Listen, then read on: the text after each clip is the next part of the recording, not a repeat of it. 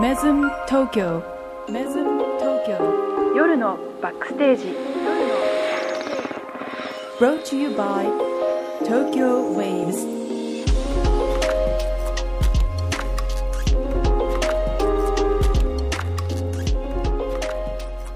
Good evening, it's Friday 10 o'clock. Welcome back to Mesm Tokyo Midnight Backstage. 2023年3月24日金曜日、時刻は夜10時を回りました。皆さんこんばんは。メズム東京スターサービスマネージャーの高藤美也と、クリエイティブディレクターの小泉健太郎です。東京竹芝からお送りする「メズム東京夜のバックステージ」この番組はメズム東京の舞台裏バックステージからお送りするホテルバラエティです最近のホテルニュースホテルにまつわる豆知識や裏話ゲストとのホテルトークなどメズムを中心にホテルがもっと好きになるコンテンツをお届けいたしますはい、はいこんばんはこんばんは。あっという間の1週間はい。何しました何しました 何しましたなんか、うんあの、今もちょうど喋ってたけど、うん年度末だから、うんうんバタバタしてるよね。 そう ねなんだろうね毎日バタバタして終わっちゃってる感じがするねバタバタしちゃってるから、うんなんかいろんな生産系だったりとかも。がゆえに、なんか、もうお客様からしたら関係ないじゃないですか。そうだねうん。だからなんか、そっちが忙しいがゆえに、なんか現場の方もバタバタしてるように見えるって いう、よくわかんないそうだ相ね乗効果が。でも現場も桜シーズンとうん春休みがまたやってくるので、ちょっとずつね、うん、活気が出てきてますよ。そうでしょうん、てかなんか、この間、よくわかんないんだけど、あの、マリオットボンボイで、はいはいメンズム部屋どんな感じかなって見たの。はい。あの、結構取れないですよね、部屋。そう取れないんですよ。あと何 ?12 万とか。 いや、あね、どホテル何あれうん。じゃあホテルの値段って、うんその時のこの稼働率うんによってこう上がっていくじゃないですか。だからこの桜シーズンはうん。本当に取れなかったりとか。まあ他のホテルさんでもそうなんですけど、もう客室の残が少なくなってると本当に12万とか15万とか20万とかどんどん上がっていくんですよ。あ、要は、年末年始とかわかんないよ。うんうんお正月とかってすごいアホみたいに高いじゃない、うん、なんかその波が若干今も来てるんじゃないっていう認日識本はそう日本はね桜シーズン結構高あ、いと思そいうますなんだ。うんあ、なるほどね。そうあなーんなでんすかよ感じる感じる、それを。うんうん。そうなんか海外の人はね結構お花見とか楽しみにまあ季節のものだからねうん。そこにちょうど来れるかどうかは別なんだけど楽しみに来る人多いですよそうね。はいまあでもやっぱそれなりに値段がそう上がってるっていうことはするそれ相応のやっ ぱりサービスをねそう提供しなきゃいけないですようねん高藤さそんうでねす、ねうん、はい頑張れスターサービスはい ということで今週のテーマはバレエサービスでお送りいたしますそれでは早速始めていきましょう Stay with us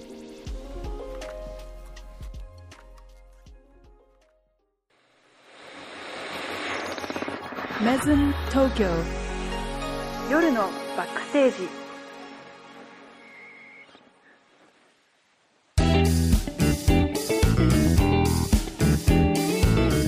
さてまずはこのコーナーから気になるホテルニュースをお届けするウィークリーニュースフラッシュこの1週間で話題となったホテルトラベル界隈のさまざまなトピックスの中から私たちが厳選したホットなニュースをランキング形式で発表いたしますそれでは Let's find out ナンバー3アフターヌーンエキシビジョンチャプター8サッパーレオナルド・ダ・ヴィンチの最後の晩餐がモチーフ4月17日月曜日提供開始3位かい3位、そう、 はい。東京の躍動感や波長と共鳴し、五感を魅了する数々のこだわりでお客様をお迎えするメズム東京オートクラフコレクションでは、名画をモチーフにした大好評のアフターヌーンエキシビジョンの第8弾として、2021年夏の第3弾に大好評を得ましたレオナルド・ダ・ヴィンチの代表作「最後の晩餐」の世界観を表現した「サッパー」のメニューを更新し16回のバーラウンジウィスクにて2023年4月17日から7月28日金曜日の期間で平日24食限定で提供いたします。ということでエクアフターのエキシビジョン、はい、えー、とリバイバルですねうんやってまいります。はい、はい、ではいいそでもすそもねねいいですねなんかこのなんか自分たちのホテルのニュースなのに3位っていうのがいいで すよねなんかまあねうんまあねこのメニュー自体はかなり好評でしたが、はいはい、そもそもじゃあそれをね作り上げてる張本人であるはいほいちゃんにちょっといろいろ私ですかはいお話私ですか伺っていきましょう、どうですかリバイバルどうですかいやなんかね、あれやっぱ食べたいっていう人多いんだよねああなるほどね、うん、あのーアフタヌーンエキシビジョン始まって、えっと、2つ目 ?3 つ目の三つ目作品だったじゃない、だから、あのー結構最近になってあのこれだけお客さんいっぱい来てくださってますけど、まあ、当初やってた作品もやっぱ食べたいなみたいなのってあるじゃないですか、うんその中でも結構最後の晩餐って多くてそう人気だったね確かに、そういやなんかそれもったいないなって思って、うんうんでせっかく今来ていただいてる方々にそう言ってもらえるんだったら、うんまあちょっとねそういったタイミングがなるほど、まあ、再展示っていう感じで,、うんうんで絵画なんてねあのー何度もねそう巡回するもんじゃないですか、ううんんだからまあ今回はサパをもう一回はい、はいなんか新しくリニューアルされるとかありますかえっと、まあ、細かいところで言うと、うんあのーメインのセーボリーのうちのあのマリトッツォがうんうんイチゴだったのがマンゴーになってますとか、なるほどねあと使ってるまあ食材ちょっとずつ、まあ、その当時のフィードバックを経て、こう味付けを若干変えたりとうんうんうんかしてるんだけれども、あの一番まあパッと見変わったなって思うのはあのスターターだよね一番最初に出してる、はいあのモクテルモクテルあ確かにそ確かにちょっとあれ飲めるう飲 める飲めるなんか飲むの勇気いるよね勇気いるで しょうんうんなんかあのなんていうんですかウィトルウイルス的人体図っていうまあみんな見たことあるよねみたい なあるあうるんと思う、ダ・ヴィンチが、あのーまあ、ミラノにいた時に、あの描いた人体図のプロポーションなんですけど、まあ、これを褐色インクでモ,、うんモクテルの上えにーね、上にそうあの敷いた卵白の上にですね、これを乗せて、あのー結構面白いと思うんだよね面白いうん面白いけどちょっと口をつけるのに、うんなんか抵抗感じそういいでしょう、うんうんなんかそういうとこも含めてちょっと楽しんでもらっちゃおうかななんて思って、 そうだねまあ、写真とかも撮るといいんだろうななんていうふうにそこに、まあ、グリッシーニはいあのイタリアの名物ですよね、はい、おつまみうん、生ハムを巻いたものをうんうこうんポリポリ食べながら、その人体図を 持モっクてテルるのをね、うんなるほうんど楽しい感じになってると思います、そうね私もこれちょっと苦労したうん、ところがあってええやっぱあのセーボリー持ってくるボックスあるじゃないですか、はいあれ大変でしたよねあれ重いんだ よねあれ重いしそうあれ作るのも大変だったよねみそたういでなもさ今回またさ24んうん食とか言ってさ増やすとか言ってるじゃん食数だからまた作んなきゃいけなくて さ、またボックス いやだから僕来週買いに行かなきゃいけないんですよまあずそ木うをなんだそそうなん だじゃあちょっとまた予定開けとかないといけないねそうでまたまた切ってそう打ってさ、うでまたニス塗ってさみたいなまた大変だなとか思いながらそうそうだよねみんな知らないかもしれないけどあのボックスまで手作りだもんねそうそう作ってるんですよなんです よいやーまあ大変だなとか言いながらまあでもねあの多くの人うんうんに楽しんでいただけるなら、そうだ結ね局だから20食出しても20食満席になっちゃうんですよ、ああ確かにううんんで結局なんか終わる時になっうんてうんまた殺到しては食べられなかったとか言われるんで、うんまあ、ちょっと努力もしてほしいんですけ ど予約を取る努力もしてほしいですけど、そまうねあ、できるだけこうあのこぼさない、取り逃さないよそううにだねみんなにね食べてもらえるようにねみんなをそう、あのちゃんとね、あのー食べてもらえるように、うん24食ってことで食はい数増やすからね、ちょっと作りますよ台頑も張っていければね、はい、なんで現場のあの皆さんちょっとごめんなさいですけど、はい頑張って運んでいただければそうですねはいはい前回ね食べた人もね若干変わってるのでね、うんまたそこね楽しみにして来ていただければ ねはい、はい、いいかなと思いますおの願いでしますはいぜひよろしくお願いしますお願いします4月17日からですそれではナンバー2150周年の節目を前にホテルイタリア圏がリニューアルオープン、んはい、NSG グループのホテルイタリア圏は2024年に迎える150周年の節目を前に2023年3月11日にリニューアルオープンをいたしました2014年に行った一部改修工事と昨年12月から宿泊を休止して行ってきた客室改装工事でホテル全室のリニューアルが完了し新たな歴史のスタートを切りますホテルイタリア圏は全客室改装工事を終え3月11日に満室状態でリニューアルオープンを迎えましたほはい、えー改修工事は2014年から2015年にかけて9回10回からスタート、えー2024年の150周年に向けて2022年12月の12日から2023年3月の10日までで、えー宿泊を休業して7回8回、えー11回の52室の改装を行ってきましたリニューアルでは全室バスルームが一新されています他にもシリンダーキーからカードキーへ変更になり42型テレビが設置され客室名称もスタンダードタイプからモデレートタイプに変更しています家具はイタリア圏らしい濃い茶色のカラーに統一しながら椅子やえ兄弟周りの照明も新しくなっていますベッドは従来よりやや大きい米国のサータ社のものを導入館内案内や約款観光案内などがテレビで確認でき外国語対応や無料動画サービスの視聴も可能となりました w i f i も強化しテレワークをしやすい環境を強化しておりますということですははいい何で すか何ですかこれえホテルイ150タリア圏はいは有い名なんですか、私初めて聞きましたけどこれなんかあるのかなああなるほどねそうだねなるほどねえっと、150年の歴史を持ってるホテルなので意外といろいろなものが古かったってことですよねうんうんシリンダー機って今のホテルだとほぼない、うんそうね、うん、だったところをちゃんとやっぱカードキーに新しくしたりとかテレビを大きくしたりとか、うんうんうんまさかまだブラウン管が入ってたってことはないと思いますけ ど、うんまあねそうそういうところをねリニューアルしてはい新しく全館リニューアルってすごいねででもさなんだっけそのホテルのさ、えっと、テレビのやつえテレビのやつあのシステムのやつあえっとえっと VOD? なん合かってあれさ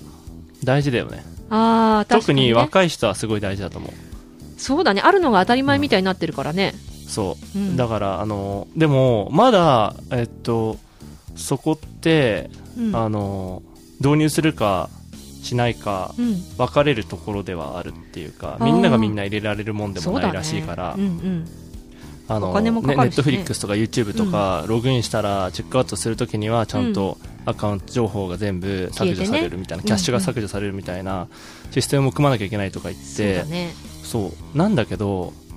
今の若い人って僕とか絶対そうなんだけど、うん行った先のテレビで、うん YouTube と Netflix 見れるかって確認するもんね事前に、あそううん、大事大事あ大事で見れないなって思ったら、うんあのこの間もちょっとある地方のホテル行ったんですけど、うんうんあの Amazon Fire Stick あの、うん家から持ってきましたああそうそうで HDMI ぶっ刺して、うんうん電源も延長ケーブル取ってきてうんうんそうでだから非対応のテレビなんだけど、うんそれで YouTube 見れるようにうんどうにかするみたいな、なるほどね、やっぱ大事なんだね当たり前生活の一部みたいな感じあそうそうそうそうそだうからないと困っちゃう別に本気で見ちゃいないんだけど、うんうん本気で見ちゃいないんだけどなんかながらで作業したりとか、うんそれこそ仕事なんてするときには、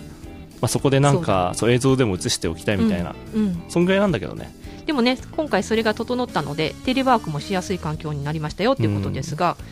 このイタリア圏ホテルイタリア圏どこにあるか知ってます、で新潟あそう新潟、うん新潟のホテルなんですってねなんか日本で初めてできた何ですかイタリアのえー日本初のイタリア料理店がルーツのホテルですって不思議だね不思議だねうん確かにイタリア圏ってな んかなんだけど対面圏洋食も中国料理も日本料理も楽しめるんイですタリアじゃないん かいイタリアじゃないんかいそこなんかねえ新潟の老舗ホテルの中でも、何それうんこういろんな料理が楽しめるのがこうイ何タリア圏の魅力だったんですっイてタリア圏の中華料理って何それ、それちょっと気になるわ。イまあタリア絞りで行ってほしかったわ。まあねウケる。今年も上海街の季節がやってきましただ って。イタリアちゃうんかい。まあねそうただね、うんあのお部屋の中とかはねイタリアっぽくね、う。うんん、そうなのこれれイタリアっぽいのわかんないけど。いや、綺麗ですよ、すごく。すごく綺麗だよね、でもほらイタリア圏らしい、うんうんまあ、茶色のねカラーに統一したりとかしてるのではい。まあ綺麗になってるのでぜひ一度行ったことある人リニューアルオープンしたのでねそうですね。。はいい、違いを見ながら素晴行らってもらえたらいいのかなと思いますので、はい。はい、よろしくお願いいたします。それではナンバーワン。北海道阿寒湖の大自然を存分に満喫できる滞在型アクティビティリゾートをテーマにした新客室が誕生。うん。はい。鶴ヶホールディングス株式会社の運営会社、鶴ヶリゾート株式会社は、北海道釧路市、阿寒湖温泉にある阿寒湖鶴ヶウィングスにおきまして、二人旅や少人数といった個人型旅行ニーズを背景に、阿寒湖の大自然に身を委ねながら滞在を楽しむ客室空間の提供をコンセプトとした2つの異なるデザインの和洋室タイプを新設いたしました。自然を満喫するための滞在型アクティビティリゾートをコンセプトにこれまでのワッツインタイプだった2部屋を一室に改修し72平米のゆとりのあるベーシックながらもモダンで落ち着きのある客室にリニューアルいたしました、うん空間には阿寒湖やオアカン岳の雄大な自然を独り占めできる大きな窓とロングカウンターを配置しスローな滞在時間を過ごしたり景色をめでながらリラックスした気分の中でワーケーションに取り組むことも可能な環境となっておりますということです阿寒湖。阿寒湖何ですか、それは。湖だよ阿寒湖。阿寒湖有名だよね有名聞いたことああるれよ阿ね、ぐら寒い。湖ってさあれじゃないマリモのいるところえ阿寒湖マリモ。でしょうん。マ阿リモ寒湖のマリモ。うん阿寒湖マリモが有名うーん、あ、そうなんだ。そうなんですよそう2部屋だったのを一室に改修してるのでうん。 72平米とゆでとかいねりのあるでかい客室素敵じゃないですかこれ写真見ると素敵ですよ。素敵だよね素敵ですけど、これ、あれですよね。ベッド2台に対してめちゃくちゃ人が座れるスペースがあります よね。これねでもねえっと、いソフまあ、ァー2名からロング4カウンター名までまあね。一緒に行けるのでおそらくこのベッド2つと、うん。こっちのソファーの方側には布団が引けるようになるんじゃないうーん。そうなんだ。そういうことだと思うなエクストラベッドね。うん広いのはよく分かったんだけどさあとこの何備何品備品うんうん JBL スピーカー付きデジタル時計やっぱり何備品ちょっと気になダるイソンスーパーソニ ックそういや気になるよね気になるエアドライヤーそれ全部ブランド名言われちゃうんだって思ってあーあれじゃない協賛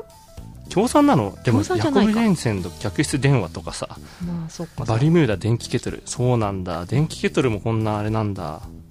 ねでも1泊2食付きでえっ、とお一人様3万1900そ円うかこれさ僕ごめんなさいねこのアカンコのこのごめんなさいホテルのことは素晴らしいと思うんですけど、うんうんあの前々からちょっと気になったんですけど、うんこの1泊2食、えっと2名1室お一人様3万1900円からっていうこの書き方ってめちゃくちゃ僕ややこしいなと思っちゃうんだけど、うんあのわかるあのそれこそわかんないマリオットボンボイのアプリを見すぎてるからなのかもしれないけど、うんうんもう1人だろうが2人だろうがもう基本的にはこの1室料金が出てくるじゃないですうか、んうんあれってうんこれさ要は2名1室っていうニーズに対しては1人当たり3万1900円だけど、うんじゃあ1人で行ったらどうなのって言ったらこれかける2ってことでしょえっ、とね1人になるとどうだろうかける2にはならないかもしれないけどちょっと高くなるのかなこれあそさうなんだ結局食事がついてるからさあそういうことねそう食事代はやっぱり2名分は取られるよね2人で行ったらそりゃ二人で行ったらねみいなそうだからその食事がついてるものに関しては大体こうお一人様料金みたいな感じなのが出てるのが多いあそうなんだこうれんがセットだからそうなっちゃうのか、多分そフードとねううんうんでも夕食と朝食ついてて北海道ブッフェ八歩え夕食と朝食ついてて1人3万1900円からなんだあそうなんか結構 安いね そうそう夕食ついてるからねうんうんで北海道のブッフェ八歩、でごハポ飯が食べるハ八歩ってねアイヌ語ではハポハポ店舗の名前なんですけどアイヌ語でお母さんって意味なんですってお母さんお母さんあそうなんだ、はい確かにここのねなんかあのレストランうんすごい6.5メートルぐらいの高さ吹き抜けでうんすごくこう開放感のあるすごいねうんやっぱりこの大自然の中にあるホテルだとこの空間の違う使い方がね使い方が違うよね贅沢だよねうんうんわかるすごいちょっと気になるわそうねいいなこういうとこ行ってみたいな北海道行きたいほらこの間もあったじゃん北海道メロンあったメロンもあったしかき氷ねうんもっと前はなんかね星星野星野リゾート系列がなんか氷で作ったなんかね部屋みたいなのもあるとか言ってね、うんうん北海道ってなんか結構面白いんですよ変なことやってて、そうだねそぜひうぜひ行きぜたいひこのねアクティビティリゾート、うんうん、楽しんでもらえたらいいと思いまあすかんこあかんこ覚えておきますマリモ見てきてマはいリモ、育ててくださいはーいはーい はーいとか言ってということで以上今週のウィークリーニュースフラッシュでした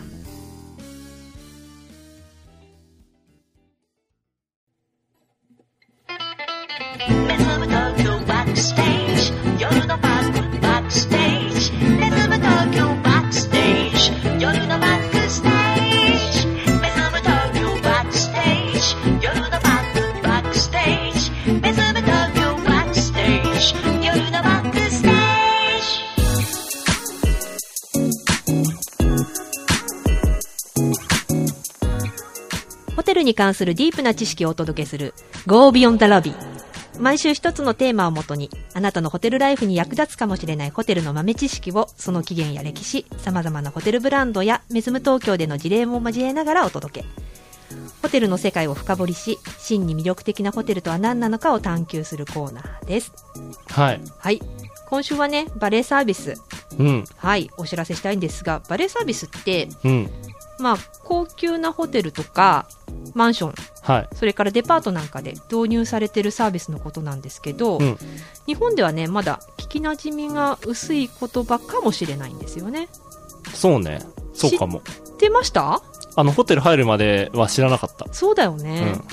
そう多分なのでこいちゃんはねホテル入ってからもうバレーサービス嫌っていうほど聞いたと思うのでそうね、知ってるサービスではあるとは思うんですけうん、どいやでもななんかあんまり結局何やってんのかとか知らないし、あそうん細かいことちょっとすごい気聞にきなたいるわ、あ本当うんうん、車好きだからそう実はね、うんこのバレーサービスってまあね恋人とホテルでディナーなんて時にね、はあ知ってるとちょっぴり格好がつく、まあ、かっこいいなっていう感じにうんなれるサービスなので、はうん、男性諸君は、い男性諸君はい、特に必見かもし れないでおす。なんだ気になるな、うん、いいよいいよはい、ということでね、うんえっと、バレーサービスではね、どういうことなのかっていうところを見ていきましょう。うんはいえっとね、バレーサービスって一言で言うとホテルやレストランで行われる駐車サービスのことなんです。はいえー自分でね運転してきた車をスタッフに預けて駐車してもらって、うん外出時もしくは出発時には車を駐車場から持ってきてくれるサービスのことをバレーサービスと言いますはなので車を預ける際にはもうエンジンかけたままにしてキーも一緒に渡すことになりますうんでホテルやレストランのエントランスで車を降りることができるのでうん荷物が多くても移動距離が少なくて済む便利なサービスですよということですねうんでね、これ海外では様々な場所で導入されているバレーサービスなんですけど、日本では外資系のホテルなどに主に利用されていることが多いです。ははい。ホテルのビバレーサービスはね、宿泊料金に含まれることもあれば、別途利用料金がかかることもある。で、うん海外だと、えっと、チップがね、それに対して必要なこともあるんまあです、そうとだいうこよねとで、うんまあ、利用する場所によってね条件とか様々なのであの確認していった方がいいかなっていうところではあるんですけれどもうんだってただなんてないでしょそうだねあそるう宿泊園に含まれてるなんてだって例えば駐車料金に含まれてるなら100分ずっとわかるんだけど、うんうんバレーサービス付きみたいなプランとかさ、ああねあるそうよねいうのだとあの駐車料金が含まれ、あバレーサービス料金が含まれてるっていう言い方になるかもしれない、いやだからなんかさ映画とかでもよくうさ、んかっこいいよくさジェームス・ボンドとかがさほら鍵をピンってさそうそうそう渡してそさうそうホテルマンにさこうやってさアストン・マーチンの鍵とか渡すじゃんうんうんでもこれ結局後でチップ払ってんのかないやいやすごいお金のこと考えちゃってもうちょっとあれ耳っちいんだけどさ、うんうんちょっと気になるんだよね海外ってよくやるじゃんそう海演外は出としてねチップもねうんうん主流だしうね、んうん、ただでもやっぱりさ正面玄関来てさ、うん何も言わずにさ、車乗り捨てられるってちょっとかっこよくない、そうなんだそうなんだスマートにでもその後に払ってる んでしょチップ いやいいんだけどいいんだけどうんうんその後にっていうか、多分そうなるとさ、出発するときにさ、うんあの、さりげなく渡していくんじゃない、 でもさ、ジェームス・ボンドだったらさ、急いで行かなきゃいけないからさ、やっぱりさ、ちょっと早くお前持ってこいよみたいなさ、ボンドかみたいななる。ほど ね。ま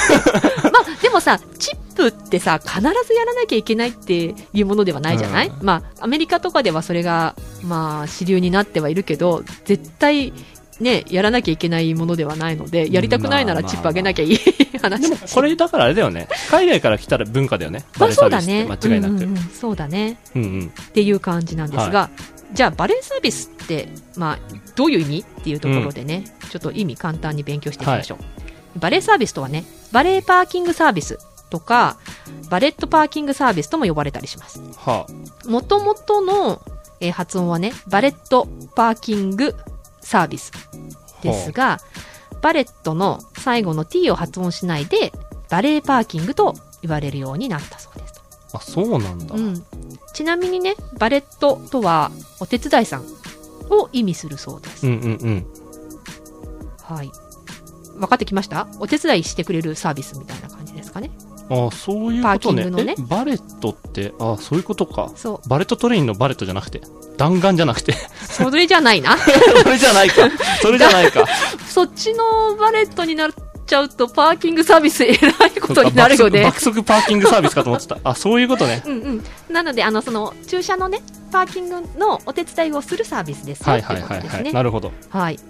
じゃあ、バレーサービス分かってきたところで、うんどんな、まあ、都内のね、ホテルでね、使えるのかっていうところを、はい。はい、ちょっとピックアップしてみました。は例えば、あ。うん。ザ・ペニンシュラ東京、うん。ザ・リッツ・カールトン東京、うん。パレスホテル東京、うん。えーアンダーズ東京、はウェスティン東京、パークハパークハイアット東京、あ。うん。グランドハイアット東京。あとは、お隣さんですね、コンラッド東京とか。うん。うん、そういうところでバレーサービスを行ってるんです。ははい、もちろんねあのさっきも言ったように料金だったりとかい。うん。時間帯だったりとかいろいろ様々なのでそれぞれのホームページを確認していただいた方がいいと思いますけれえど、もメズムでやってることあんまり言わなくていいんですかあメズム メズムもねやってますよやってますよやね。ってますねな、なんで言いよどんでるんです かなんで言いよどんでるんですあかいやねえメズムなもんかあるってこと意図が。うん。いやいやバレーサービスやってるんですけど、はい。あのやっぱりちょっとねバレーサービスできる台数が限られてる、ああ、なるほどねう。ん、ちょっと少ないかなと思っていて、うんうん。まあ、他のホテルさんもそうだと思うんですけど結果ねそのパーキングをするサービスを代行してあげてるわけだけどもはい。車止めるとこなかったらできませんよねっていう話なんです、ああ、駐車場の数とかそねう。そう含めてね。うあんなるほどね。そういう意味ではねメズム東京もバレーサービスを行ってるんですけれどもうん。あの受けられる台数は私の知ってる限りおそらく結構少ないあ、そうなんだ。うんじゃあちょっと注意が必要だね。そうだね、うんうん。まあもしメズム東京でバレーサービスご利用の場合は正面玄関つけてもらって、はい。はい、そこで申し出ていただければいいんですが鍵投げていいんですか鍵投げていい んですか鍵は投げないでもっ鍵とはあ投げないの紳士的にねスマートにあはいわかりました。 うん、ご宿泊の方だと1泊4000円、うん。はい、レストラン利用の方ですとバレー料金として2000円、うん。うん、その他に駐車料金がかかりますうんうよ、んうんうんうんということです、でねもし自分で止めたいっていう場合はい。は、まあ、メズム東京の場合はねウォーターズ竹芝の駐車場をご利用いただけますので、うんそちらにご案内しておりますはい。ということです、はい、バレーサービスなんとなく使い方わかりますうーん。だからあれでしょかっこつけたいとき そうそうにそうそうそう任したぜとう。んうんうん例えばね、まあ、バレーサービス利用する人ってもちろん初めての方もいるんですけどはい。何度もご利用になる方っていっぱいいるんですよね、うんうんお泊まりの方だと。まあ、使う人限られてそうだよね、むしまろあ。ね、まあね。うん。じゃあ、どんなサービスになるのかなっていうのを、ちょっと2回目以降のはい。リピーターのお客様で、ほちょっと紐解いてみますと、う。もうどういうことはい。例えば、2回目以降ですね、車でホテルのエントランスに到着すると、うん。 〇〇様ようこそお待ちしておりましたえと歓迎を受けれます。えつまり、車番が分かってるからですよね。おあそう車いうのことナンバーでお客様を認識できるので、そういうことそうそう、来た時から名前を呼ばれちゃうみたいな。ああ。え、でもそれってもう事前にこの人がバレーサービスするっていうことが分かってるっていう認識で合ってるそ。うだね、今のは2回目以降のお客様で今紐解いてるので、1回目、こう、バレーサービスを利用すると、そでれが履歴に残ってくるので、うん、2回目来ると、 2回目もバレーパーキングだからだよってとことだよ思わね。れるので、うあ、んこの車、あのこの間バレーサービスしたお車だなみたいなところで認識されてお名前が、はいはい、はい、呼ばれたりします。なるほどはい、で車のトランクから必要な荷物をうん出してくれて、うんはい、お部屋まで運んでくれますと、うんもちろんねちょっと貴重品はお預かりすることができないので貴重品を抜いていただいた状態でお荷物をお預けいただければと思います、ははいい、で車の鍵はスタッフさんにあげ預けてくれて、はいはい、そのままフロントデスクへ行うっていんただければ大丈夫でうす、んでレストランの予約をしていたので部屋へ向かう前にレストランへ向かうこともできますうんで食後にね部屋に入るとチェックイン時に預けた荷物がきれいに整理整頓されてうんお部屋の中に運ばれていて、うん上着などはハンガーにかけられてクローゼットの中にうんあるのでちょっと丁寧さ感じますよねって、うんううんんうん、もう正面で車降りて荷物預けてご飯食べて部屋戻ってきたら うん荷物はあるし上着もちゃんとハンガーにかかってるしみたいなそれってバレーパーキングだからこそのサービスなのえっとまあバレエサービスだからってわけではないですけどあ、待って、えっと、わかった。要は、えっと、まあ、ホテルによってはうんう、ん全然普通にチェックインした人、車とかじゃなくてね。うんでも、荷物預けて、じゃあお部屋にじゃあ上着とかあうんかけておきますね、みたいなことをやってくれるところもあるけど、うんバレーパーキングをやった人っていうのは、うんある意味それをこう、なんて言うんだろう、優先的に、そのあたりのそうだね荷ほどきだったりとか、荷物をお部屋に預けるとかっていうのも、まあお金払ってるからこれうんまあまあそうね込み込みで、うんうんうんそういうのも優先的にやっていただける場合が多いってこと多いってとこですかねまああホテルによって違うとは思いますけどなねるほどねあ、はいそこもそっか含んでるのか、うん、うんうんはい、でレストランでご飯を終わってお部屋に戻りましたと、うんで夜ドライブ楽しみたいなーなんて思った時には、はいうんフロントに電話をかけて、うん10分後に車の準備お願いしますとうんお伝えしておくだけではあ10分後にねエントランスに行くとうん正面に車が用意されててうんエンジンもかかってるので、うんそのまますぐドライブに行くことができます、うんうんはい、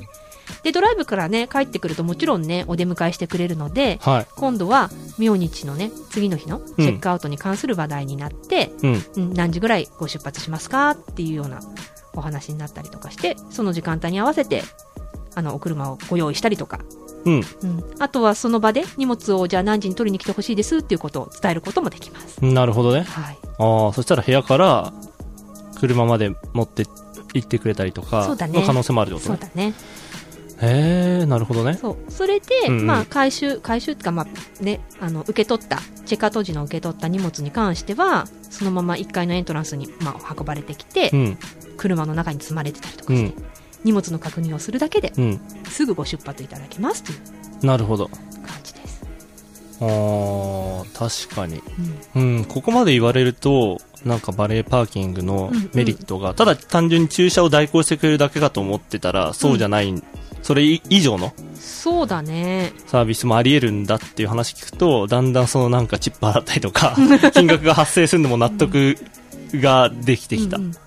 なんかさ例えばさ、こう彼女と来ましたっていう時にさ、ちょっと駐車場入れてくるから待っててとか嫌じゃないですか、あ、そういうことね。うん、うん、そういうことね。でさ彼女はさ、例えばフロント、まあ、ホテルの、ね、正面で降ろしてあげるけど、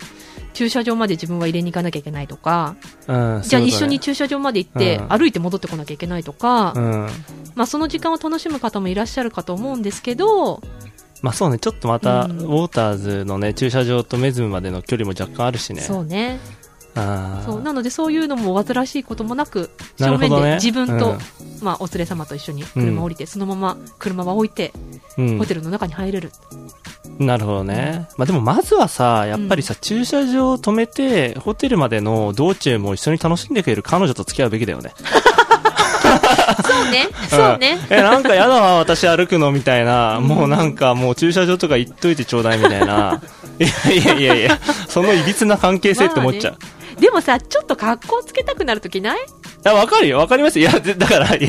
ボケ ボケボボケいやもう さ、毎日じゃなくてもいいんじゃない、例えばさ、特別な日だけそそうねういうことしてくれるとか、誕生日とかでね、なんかもうそうねそう例えばさ、え、車大丈夫って聞かれても、あ、大丈夫、大丈夫って、うんこう、言えるかっこよさみたいな。うん、えバレーパーキング今日お願いしちゃってるのキャー素敵みたいそうなそう。なるほどね。まあそういうのもあり得るのか。そう出かける時もさ、まあねじゃあちょっと車うんうん取ってくるね、じゃなくて確かにあちょっと出かけようよとか確かに最初にこう説明にあったみたいに、うんバレーパーキングサービスをしてるホテルっていうのが、うんそもそも結構ラグジュアリーなそうだねサービスを提供してるホテルじゃないですか、うんうんがゆえになんかそもそもなんか何でもない日に遊びに行ったりしないよねみたいなホテルであれば、うん確かにそのサービスは合点がいくよねそうだよね、うんうんわかるわかる、うん記念日利用だったら確かにそういうのもね出てくるし、まあラグジュアリーホテルならではのうんうんサービスだなっていうふうにそう思うそうなんですよでね特にメズム東京だとね、うん例えばレストラン予約してるとうんそもそもフロント行かなくていいですからねレストランでチェックインが可能なのであそういうことそうあメズムそっか東京はねそっかそうなのでうんレストランの予約の時間帯に合わせて来ていただいて、うんそのままレストラン直行したら、レストランの中でチェックインもしてくれるし、そう、うーんでえすごいこの人がレストランでチェックインしてるキャー席キャー みたいなそうまあなん てご飯食べてさ、うんくつろいでるところにさ、うん係の人やってきて、うんそこで手続きしたらそのまま部屋行けるんですよそうなんだそう,、う ーんうーんオッケーそうでチェックアウトもねエクスプレスチェックアウトっていうのをはい受けてるので、うんお部屋からスマートにチェックアウトできるんですよね、そうするとフロント寄る必要性もないので、うんうんもう部屋から1本車用意しといてっていうだけで出発できるとなるほどうん、ちょっと、ジェントルマン気分に浸りたいときには そうね、使ってもらえればなと思うサービスかな、そうねみたいまあ、あとな。さ、うんえこれってこの話まだこの後出てくるか分かんないけどさ、うんうんこう預ける車問題もあるよねあ、確かにね。 うんうん、いや僕の気持ちね、うんあのいろんな用途があっていいと思うんですけど、うんうんやっぱりなんかそれなりにやっぱりいいよジェームズ・ボンドだったらだってアストン・マーチンだも んそれはさか鍵の外でも投げたくなるかもしれないわ、そうね。うんでもね、あの、お車に関しては、うん別に、どんな車でもバレーサービスは利用できるんです。いや分かってますよ分かっ てますよ分かってるよそれはそこは気にせずね、使ってもらえたらいいなと思うけど、知ってるんだけどさまあね、確かにね、預ける車によって、え、こんな車預けるの預けちゃっていいのかなってっていうふうに僕思っちゃうかもしれないなるなほどねとかさ、いうじゃあ、そう思ってるときは、ぜひレンタカーでもちょっと格好つけて、あそういうことねいい車乗ってくるのか、うんあーレンタカーでアストン・マーチンってあんのかな結構高いよね。そうねそれダブルホテルから借りてこなきゃいけないや つだうそうんそうそういうこともできますよってことです。なるほどねああともう一個だけ聞きたいうん、あの、バレーパーキングを対応するスタッフいるじゃないですか。うんはいはそ、それこそよ、うん、アストンマーチンなんて来てみなさいよ。うん、ランボルギーニとか来てみなさいよと。はいはい、これさ、うんいきなり運転できんのあ、はい、それはね、うんえっと、バレエサービスは、そういうのをしっかり研修受けた、うん。プロの、うんプ。ロ、まあ、プロの、そう、運転手さん。運転手さんというか、そう、うん。あの、スタッフなんですよ。うん。なので、運転できます。あ、そうなのはい。でもちろんね、車ってどんどん入れ替わりが激しかったりとか、まあね、うんマイナーチェンジとかもあるので、あの、機種変わったりとかするじゃないですか。そういうのもちゃんと勉強しなくちゃいけないので、あ、そうなんだ。はい。あ、そうなんだ。じゃあ急になんかテスラ来ちゃったよみたいなのでも、うんうん全然みたいなそ感うじ。そうそう。勉強してるんだ、常に一。瞬やっぱり迷うよね、ちょっとはね。でも、そういうのを知識は入れてると思うので、うんはい、そこで対応することは。迷いとあと怖さがあるよね。確かにね。とんでもない、なんか、あの、とんでもない価格じゃないですか。バレーパーキングで預けられる車って基本的うに。んうんうんうん。そうね。でもね、これもね、多分ね、慣れなんだと思います。なるほどね。そう。私も実際、うん。そう、バレエサービスや、ってた。やってた。あ、そうちょなっんとだ。だけ、うんうんバレエサービス、まあね、あの、お手伝い程度ですけど、はいはいはい。やってた時は、初めは、いや、もうそれこそフェラーリなんて乗れないと思ってたけうど、んうん思うよね。そう、ポルシェとか乗れないとか思ってたけど、動かし始めたら、うん。 2、3台やったらもう、あ、はいはい、みたいなあ、感そ覚うになはんなるだだ。から多分バレエサービスの方はプロの方なので、うん。そういう車結構乗るのでうん。あんまり何とも思ってないかもしれないアメイズムのバレーの人もその研修を受けてる人なんだね。そうです大体どこの会社でも多分バレエサービスをしているところではそのバレエサービスをやってる会社の方々を入れてると思いま派す遣でね。そうですそうはいです、はいはういん。専用スタッフさんはね、あーだからまあ、まあ、こう、ホテルマンのワンオブゼムっていうよりは、うんちゃんとその研修を受けた人がそうです、まあ、日に日に勉強して、新しい車のことも勉強して、来られるってことだから、そうです預ける側からしたら、なん安心かしてこれ大丈夫かなとかじゃなくて、 なんでもいいわけね。そうです安心してね来られて預けていただければと思いますなるほど。はバンバン使ってほしいですね、じゃあ。そうなんです、うん。 なのでね皆さんもねこの機にねお気に入りのホテルにバレエサービスがあるかどうかチェックしていただいてうん、はい。はいぜひ一度うん利用してみてはいかがでしょうか。素晴らしいはい。ということで、今週の Go Beyond the Lobby はバレエサービスでお送りいたしました。たまに連絡しちゃってもいいかな心はそんなに強固にはできてない夜は一人ぼっちな時感じがち気まぐれに触れるスマホの画面時に浮かび出す遥か前の画像画面越しに見える過去の世界 Turn off the light 静かにそこで目を閉じるまた会おうね手を振ろうか君はずっとそのままで伝えたい言葉が言えなくなってゆくそして何度も書いた思いは手の中で忘れちゃいない Sir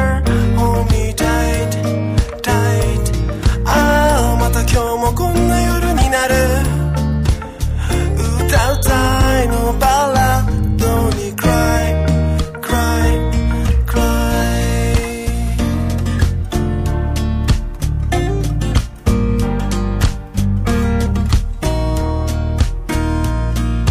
何度も声に出そうとしては立ち止まって静かに君を撫でたギャラクシーの眩しい光の中 YouTube が笑かす昔のコンテ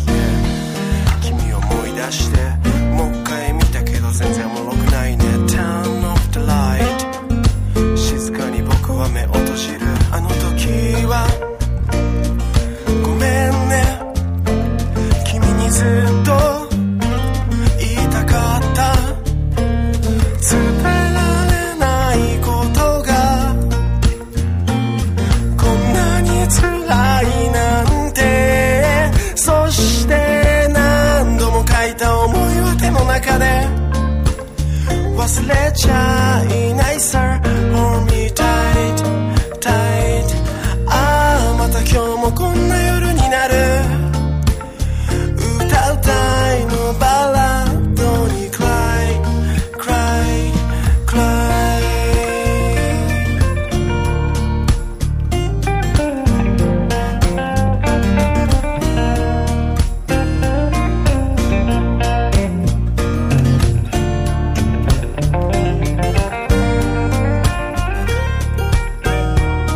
間違いとか愛とか誓いとか勘違いと見えとか痴漢とか君とすれ違った夜に消えたそんなのもうどうでもいいから会おうね手を振ろうか君はずっ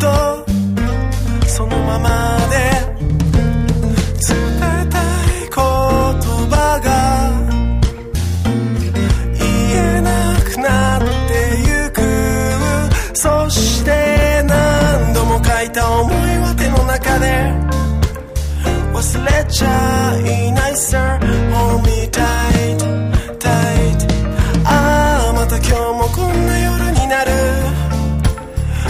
歌うたいのバラードに Cry Cry Cry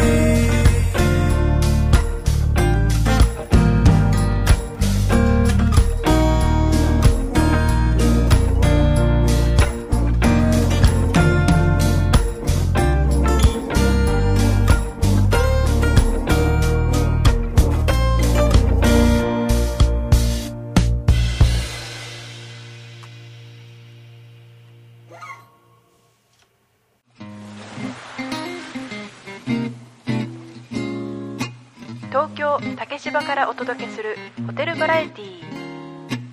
Mezzum Tokyo Midnight Backstage. Brought to you by Tokyo Waves.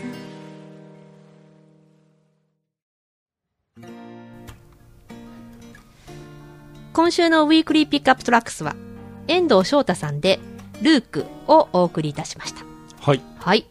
人と人とが関わり合いながら生活をする中で、ちょっとしたすれ違いや価値観の違いで、あまり合わなくなってしまったり、後悔してしまうことも多々あります。感謝や反省の言葉など、ちゃんと面と向かって伝えられない時に、楽曲の主人公のように、夜のスマホが照らす光の中でいろいろな感情がぐるぐる回ってしまうかもしれません楽曲の中の主人公は斉藤和義さんの「歌うたいのバラット」の最後の一節「愛している」がどうしても伝えたい人に伝えられなかったという後悔をしてしまっているようですなるほどねなるほどね、え伝えられなかったそうこいうとスがあトーるリーがあるんだいやわかんないけど伝えられなかったそうねそんななんかドラマみたいなのまだない なそうだよねなんかダイレクトに言っちゃいそうだもんねこいちゃんねあなたもね私は全然言えない あそうなのそうなのそういうとこあるのちょっとピュアピュアな感じの やあつどうかなどうかいならんわそれはいそんなね遠藤翔太さんはうん次回5月の2日火曜日のご出演予定ですはいはい、メズム東京で毎晩繰り広げられるライブパフォーマンスメズムショーケース出演者アーティストの情報とタイムスケジュールはメズム公式ウェブサイトのショーケースのページをご覧くださいはいはい、まあそうだよねだってちょっと今の遠藤さんの歌声がちょっとそもそもあの切ない斎藤あ和ー義さんっぽいもんでねうんうんうんうんうんなるほどなんですってちゃんとね後悔しないうちにいろいろそう伝えてですねねってことで後悔すしなねいうちにちゃんといろいろ伝 えてまあ使えるうちにバレパッキングも使っとけってことでそすうでねすねはい全然下手くそすぎてびっくりした自分でねそんなね後悔をね残さないようにね次回えタレントコールまたありますのでね何ですか何それつなぎ方がもうめちゃくちゃすぎるよえ後メズム悔いや後悔しそうな人いるのかなこれいや、メズムに来とけばよかった。あメズムそうちねょっと気になるなって思っている後悔を残さないように。間違いないわうそう、残さないようにまずはタレントコールに、んはい、あの、参加していただければなと思いますので、そうねはい、次回、3月29日、水曜日11時からのタレントコールでお待ちしております。まあねやんないで後悔するよりやって後悔した方がいいよねそう、そうまずはね、うんいろいろ知ってからの方がいいので、うんいろいろ考えてる、まだ決めかねてるっていう人も、ぜひタレントコールね、うんうん、来てください。やっぱスターサービスのあれですかリーダーとしてはやっぱ欲しいですか、いや、スターサービスのリーダーとしてというよりは、メズム東京として欲しいよね、いろいろね。うんだって新しい人来るとさうん、我々も刺激受けるじゃない、あそれはある、うんうん、で東京ウェーブスって言ってるぐらいだからさ、うん常にやっぱり刺激受けながらさ、うん変わっていかなきゃいけないじゃんうん、なのでまあいろんな考え方を持ってる人とかね、うん、うん、新しい世代の方とかね、うん来ていただけるのはすごい楽しみですよ、そうね、うん、まあそういう意味では確かに、まあいろんな人がね、入ってそくうれて、新しい商品ができたりなんかもするからう、ん、まあわりかしメズムってそういうなんか新しい人の受け入れ体制もあるのかななんてそうね思ったりとかなんだったりとか、なのでうん、ぜひ窓口開いてますので窓口開いてますからね、 そうだよね来。ていただければと思います。はい、あとですね、えっと、ニュースの中でもお知らせしておりますが、はい、新しいアフタヌーンエキシビジョンが、うん、はい、えー4月の17日、月曜日より販売開始になります。はい。第2弾、サパ。第2弾あ、じ、ゃあ、2回目のサパ。 2回目の サパ、第8弾だね。うん、うん、うん、2回目のサパ。うん、えっ、と、4月の17日からです。皆さん、ご予約お待ちしております。はい。はい。 3回食べても4回食べても僕はまだ飽きないです。サパうん、あ、本当美味しい。うん、美味しいよね。いろんな味があるからね。確かに、ね、甘いものもあればしょっぱいのもあったりとうんうんか、うんいいよねそうぜひぜひ、ぜひぜひお願いいたしますと。はい。では、うん今回もえ DM のコーナー行きましょマジう。マジ。誰だ誰なんだ誰かな誰に来てほし いもうだからその言い方なんかさ知ってるやつしかいないみたいな感じじゃないえいや、どうかな待ってこれえ本当にわかんないけど誰だまあね、前回ね、うん一応ね、こいちゃんのね、強制じゃないよっていうことを言ったので ね。さあ、どういう方からお便り届いているか。うん今回、合計で3件届いてますのおうおうで、おうはい。はいまたごはい紹介させていただきます。うん、日系はなんとなく予想つ くな日系はなんとなく予想あ、つ本くぞ当、うんあ、そうでは、まず1件目。はやすさん から。いやすーはい、えー小泉さん、高藤さん、マッチーさん、こんばんは。こんばんはこんばんは前回は小泉さんのお話で今後、メズム東京さんの中のこだわりの部分について小出しで紹介していただけるということで、えーメズム東京が大好きな自分としてはとても楽しみに期待しております。はいはい。実はこの話に関係するのですが、はい週末に夜のバックステージのチャプター0は初回ですね。はいをもう一度聞かせていただきました。はい。はい、その中で今後当番組内でやりたいことをお話しされていたのですがうん。箇条書きにすると1タレント紹介、うん。うんやってるね。うん。 2ホテルの作り手の思いはい。 3うんショーケースアーティストの紹介うん。うん。 4ホテルに泊まってみたうん。 5今週のホテル用語おおとお話しされておりは。その中で冒頭のホテルのこだわりの部分の紹介はいうん。 2のホテルの作り手の思いに当たるかと思っておりますはそれ以外に関してはすでに番組内でね「Go Beyond the Lobby」や「ウィークリーピックアップトラックスあ。うん。交通ステーケーション結構やってるよね」のコーナーでもう企画されていますよね、。うんうんうん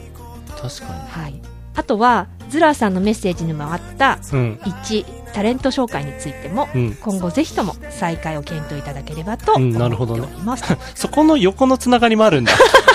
やすさんとズラさんのそこの横の、お、お同じ人じゃないよね、これ。いやで同も一人物じゃないよね。同一人物じゃないけど毎回こう同じように送ってきてて、うんありがもたしいかけどしたら、うんそう本人たちも会ったことないけどさなんか仲間意識とかできちゃってそうるだかよもしれね ないよね。完全に変な人たちだもんね。うん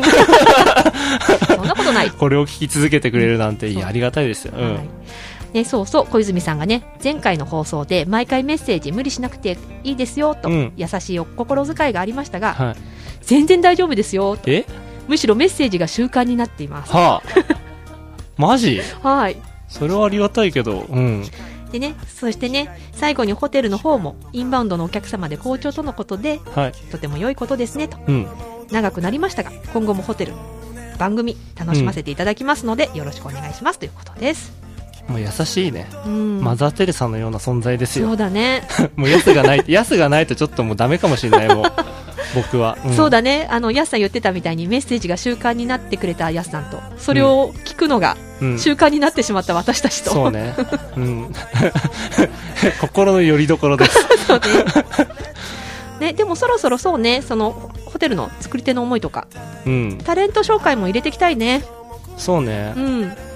やる誰か。え、誰誰かかいないの誰かさ、いや、この間募集したじゃん。うん。誰かメール送ってよみたいなあさ。、来やたりそういえば来た来てない。来てないのか誰も出たくない、誰も出たくないって。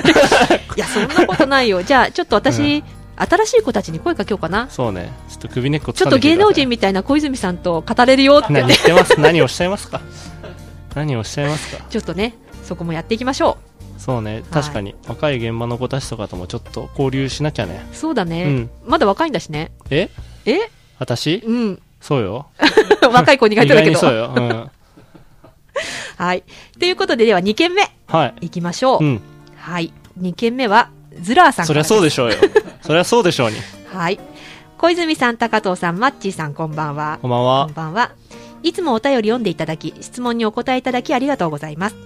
前回の放送で、やすさんと私の毎回のお便りについて触れていただきました が、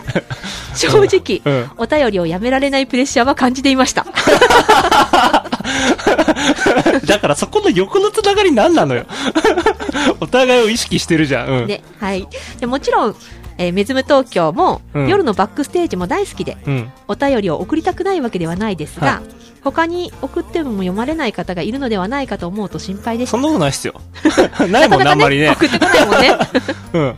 えっと、自分で今週のズラの時間ですと言っておきながら、うん何を今更言うのかっていう感じですうがん、。間違いない。これからは良い距離感で、うん適度にお便りを送らせていただければと思います。うん末永くよろしくお願いいたします。ズラということでまあ、押すなよってやつですね。やっぱね、ちょっとね、プレッシャー感じてたねっていう感じですね。うんうんって言いながら送ってきてるってことは、まあ、来週も、まあ、うん、まあそうなんだろうな。 まあまあまあままあまああ、あ、いいですよ。ゼラさんのタイミングでどうぞ。そうですはい、ね。お気持ちで十分ですからね。来週もね、はいうん、どうなるのかな。うん。ははい。では3件目。あ、新しい方から来ておこりれがます問。題だな。はい。えー、タカジーさんです。タカジーさん。はい。はい。こんにちは。こんにちは初め、初めてメッセージさせていただきます。はい。現在、沖縄で小さなホテルの開業準備中です。えおお、沖縄ですって。開業準備ね。はい。はい。まだまだ長い道のりではありますが、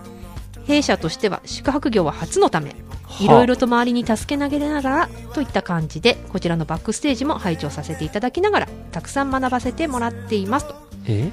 全然感謝をお伝えしていないと思いメッセージを送らせていただきましたこれからも楽しみにしておりますというお便りです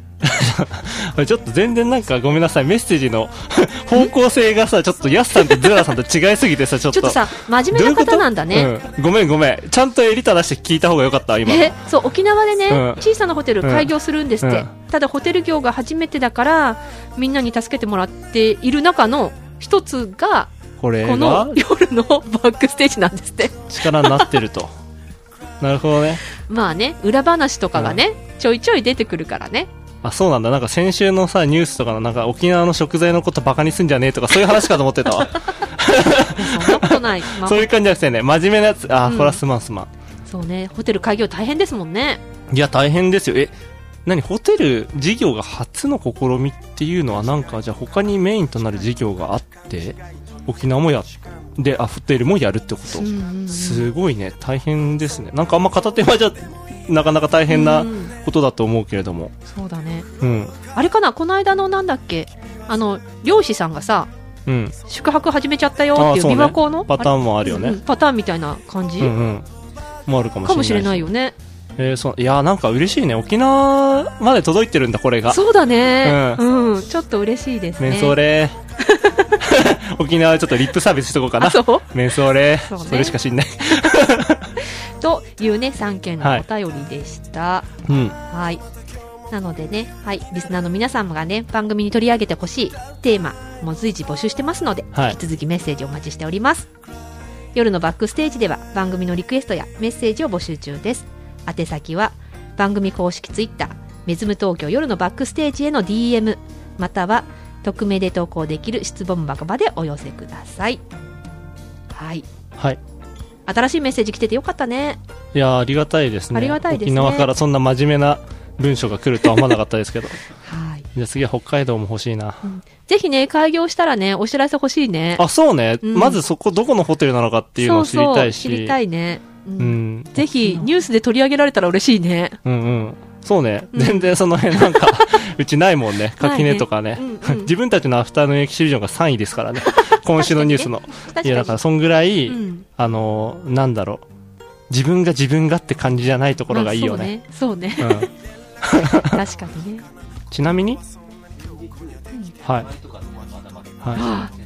あそうなんだそうなんだ建築設計士さんに依頼したばっかで名前がまだ決まってないホテルだとなるほどねじゃあこ建れ築設計士あそうなんだよもう基本設計ってことじゃあまだまだ今からだねうんコンセプトとかねうんえ客室何部屋作るかとかさ あと平米数とかちょっとなんとなくあの教えてほしいな あ希望 希望感ねそう知りたい知りい、たい単純にあとはね、うんなんか作っていく上でちょっと困っちゃったことあったらねぜひ質問箱とかまでね寄せてくれたら得意でしょこいちゃんそういうのそう作り上ねげるの得意でしょいいなそれそれ副業やろうかなちょっとアドバイスとなんかか新さしくホテル作るっていう人なんかちょっとアドバイスあげるから、ねはいいくらみたい なお金取るコんンかサいルティング事業 そうそう。ね、ぜひね、いろいろね、教えてくれたらいいですね。はい。はい。他なんか気になることあります大丈夫ですか今週はもそうですねあちなみにねあの実はちょっとねう。 うん。あのラジオのグッズ作り始めてますお、本当みんなに黙って。楽しみ。えー、みんなに黙って勝手に作り始め楽た。しみだからちょっとヤスさんとズラさん早くちょっと住所送ってもらわないと。あ、ね、これちょっと自分たちの首絞めるかもしかして、え3周年に間に合う感じ ?3 周年は余裕で間に合うんじゃない間多に合う分4月ぐらいにはできる予定で今進めてるので。あまあそんなにいっぱい数ないよ。うんうん。とりあえずちょっとやってみようっていうのでちょっと、うんはい、あ走り始めたの本で。当楽しみだね、うんじゃあね。ちょっとズラさんとヤスさんの個人情報ちょっとね。 あ、個人情報 ね。そう、抜き取ってちょっとそうね。 はい。現場まで送りに行こうかな。ぜひぜひ送ってくれればと思ってます。はい。はい、グッズ作ってますのでね、皆さん、ふるってお便りください。そうですね。はい。ということで、えー Thanks for listening。次回もお楽しみに。お相手はメズム東京高藤宮と、小泉健太郎がお送りしました。それでは皆さん、素敵な夜を。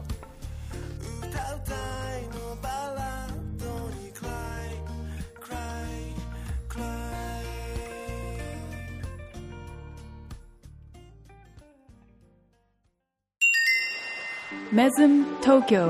Mesm Tokyo. 夜のバックステージ夜のバックステージ Brought to you by Tokyo Waves